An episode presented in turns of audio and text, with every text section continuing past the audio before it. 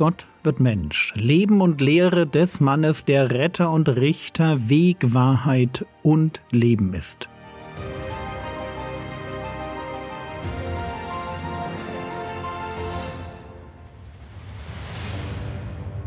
Episode 199 Was ist Unzucht? Porneia. Wir sind beim Thema Scheidung. Und wir haben uns angeschaut, wie 5. Mose 24, die Verse 1 bis 4, von den Pharisäern und Schriftgelehrten falsch ausgelegt wurden. Aus einem Gebot, das zum Schutz von Frauen vor hartherzigen Ehemännern gegeben worden war, wurde die Grundlage für ein Scheidungsrecht, das im Wesentlichen von Männern in Anspruch genommen wurde.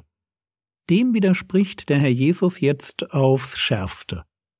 Er widerspricht und macht deutlich, dass eine betrügerische Scheidung aus nichtigen Gründen den Ehemann, der sich von seiner Frau auf diese Weise trennt, zum Ehebrecher macht.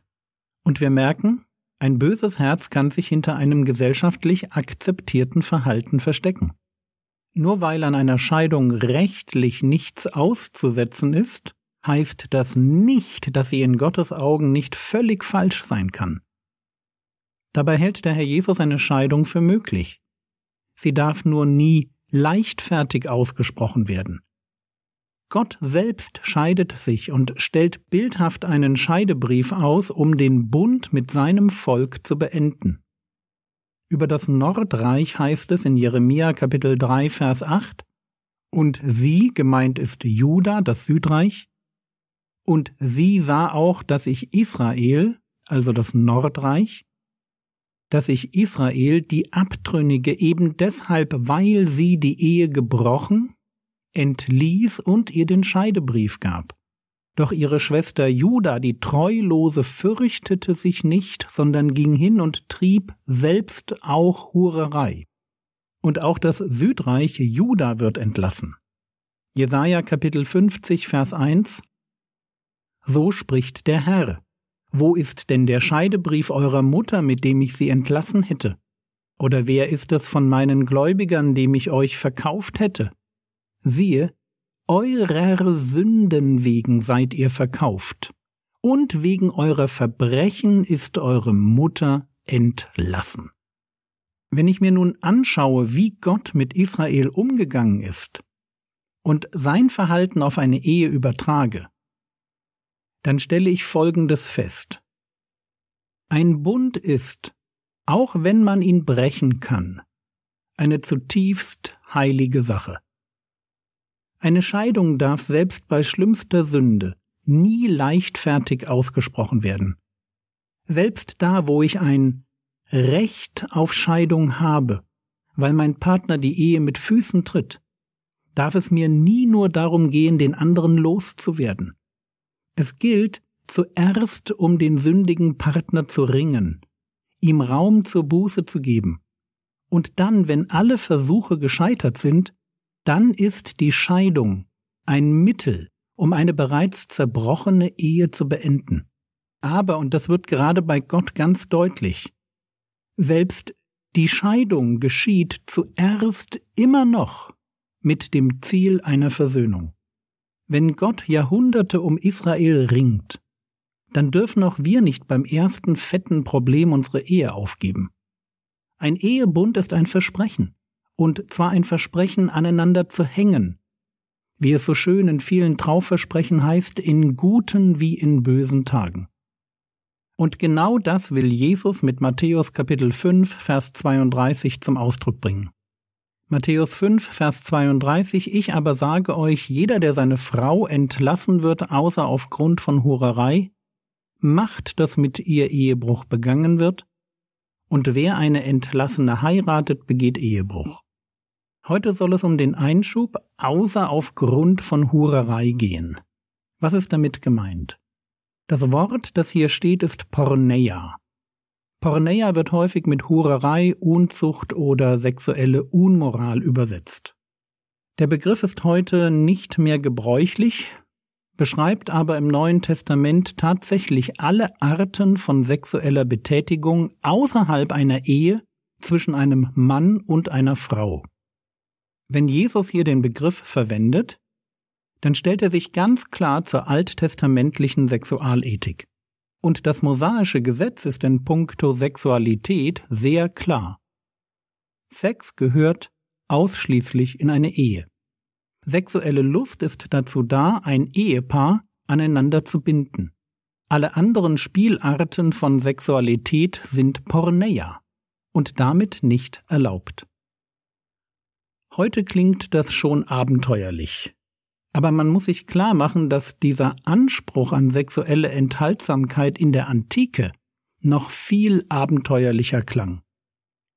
Der Redner Demosthenes schreibt mit größter Selbstverständlichkeit Wir halten uns Mätressen zum Vergnügen und Konkubinen zur täglichen Befriedigung des Körpers, aber wir haben Frauen, um legitime Kinder zu zeugen und vertrauenswürdige Haushalter zu haben.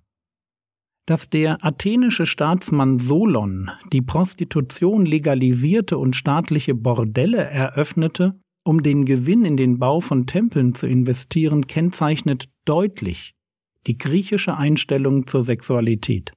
Alles war erlaubt. Und die Römer haben diese Sitten übernommen. Römische Frauen, sagt Seneca, wurden geheiratet, um geschieden zu werden und geschieden, um geheiratet zu werden. Einige von ihnen unterschieden die Jahre nicht nach den Namen der Konsuln, sondern nach den Namen ihrer Ehemänner. Weiter lesen wir bei Seneca Keuschheit ist nur ein Beweis für Hässlichkeit. Und an einer anderen Stelle Unschuld ist nicht selten, sie ist nicht existent.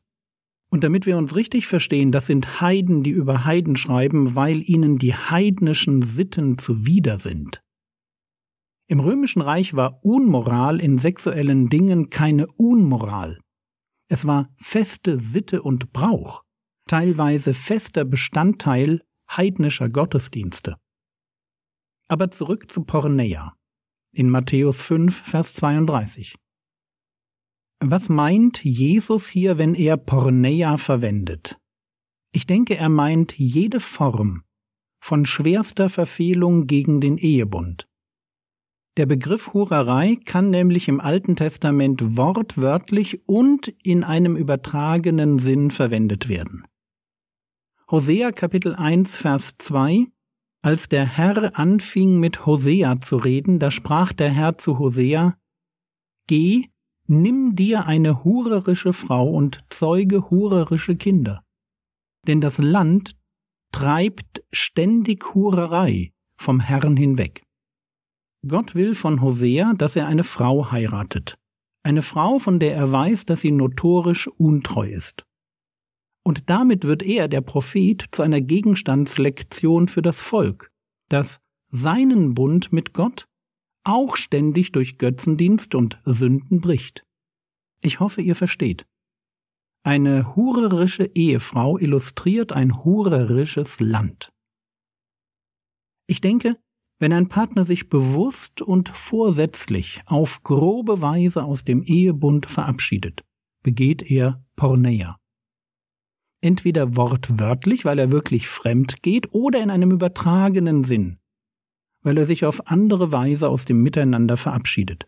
Dieser doppelte Bezug ist meines Erachtens auch der Grund dafür, warum der Herr Jesus hier den Begriff Porneia verwendet und nicht einfach von Ehebruch spricht. Ehebruch beginnt zwar im Herzen, aber er geschieht praktisch immer durch das Fremdgehen.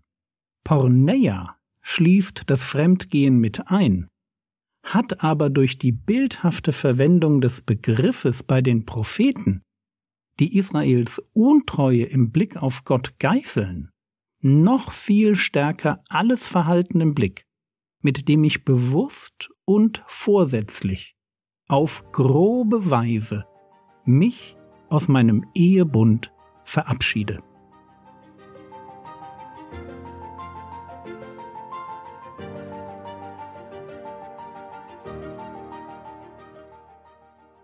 Was könntest du jetzt tun?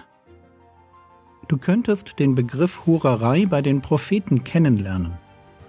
Wähle dazu auf bibelserver.de die Elberfelder Bibel und suche nach Hurerei Sternchen.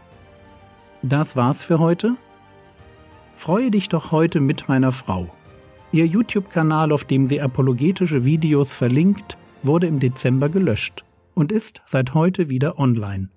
Link ist im Skript. Der Herr segne dich, erfahre seine Gnade und lebe in seinem Frieden. Amen.